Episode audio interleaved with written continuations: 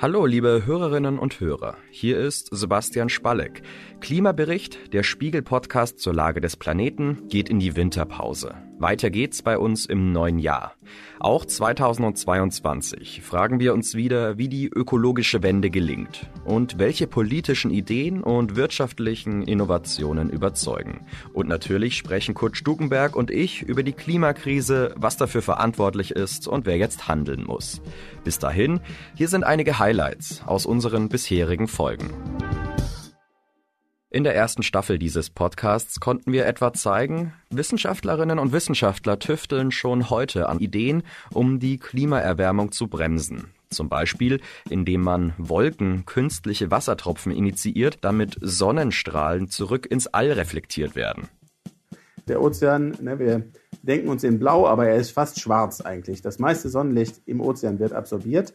Und das heißt, wenn man eine Wolke über dem Ozean hat, dann hat die einen besonders großen Effekt auf den Anteil der Sonnenstrahlung, der zurückreflektiert wird. Und da könnte man also über dem Ozean Meersalz aufwirbeln und so zusätzliche von diesen Wolkenkondensationskeimen, von diesen Partikeln in die Wolken einbringen, sodass die Wolken dann also aus mehr Tröpfchen bestehen und entsprechend heller werden. Wir haben uns angesehen, wie wir unsere durch die Hitze beschädigten Wälder wieder bewalden könnten. Die Buchen aus Frankreich oder aus Südosteuropa, die sind viel anpassungsfähiger. Die könnten viel mehr Trockenstress ab. Die hatten das ja nötig, sozusagen sich anzupassen. Und wenn man das gut aus den südlicheren Regionen verwendet, dann hätte man auch eine Chance, sozusagen Anpassung mit den Baumarten hier zu machen. Ich habe mit dem Schriftsteller und Soziologen Harald Welzer gesprochen. Seine These, unsere Kultur hat kein Konzept zum Aufhören. Nur wenn wir aufhören, uns in dieselbe eingeschlagene Richtung des ständigen Wachstums zu bewegen, können wir die Klimakrise bewältigen. Worauf es mir ankommt, ist, die Perspektive zu öffnen. Ja, und dann wird plötzlich so ein ökologischer Umbau unserer Wirtschaft und unserer Lebensform als etwas gar nicht Bedrohliches begreifbar, sondern als ein interessantes Spiel. Und da fange ich an, Intelligenz einzusetzen an so einer Stelle. Spiegelkolumnist Christian Stöcker hat mir erklärt, warum viele von uns die Klimakrise einfach noch immer nicht wahrhaben wollen und warum es der Politik so schwerfällt, endlich zu handeln.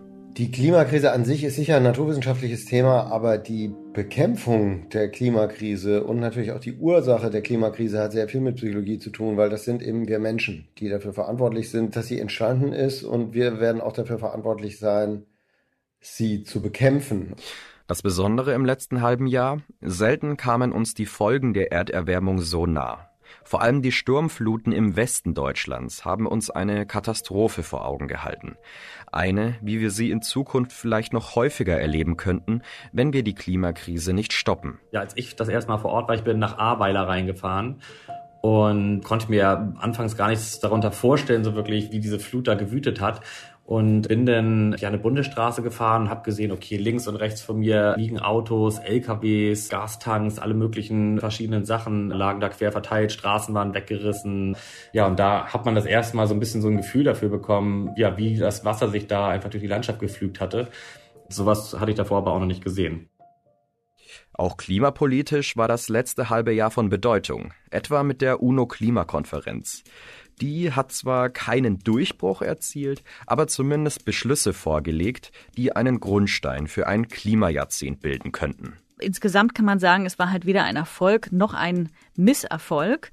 Aber es wurde eine echte Wende eingeleitet. Aber natürlich kommt es jetzt darauf an, was die Länder liefern und was sie zu Hause bei sich vor Ort machen. Ganz wichtig ist einfach, dass der Klimapakt von Glasgow eben diese Toolbox bereitgestellt hat, um diesen Fortschritt, den wir sehen werden oder auch nicht sehen werden in den nächsten Jahrzehnten, richtig messen zu können. Und auch die Bundestagswahl hat uns beschäftigt. Wie sich die Klimapolitik Deutschlands unter der Ampel aus SPD, Grünen und FDP verändern wird, auch das werden wir im nächsten Jahr natürlich weiter begleiten. Alle hier genannten Folgen verlinke ich in den Show Notes. Haben Sie Anregungen oder Themenvorschläge, dann schreiben Sie uns doch gern eine Mail an klimabericht.spiegel.de. Bei allen unseren Zuhörerinnen und Zuhörern möchte ich mich recht herzlich bedanken.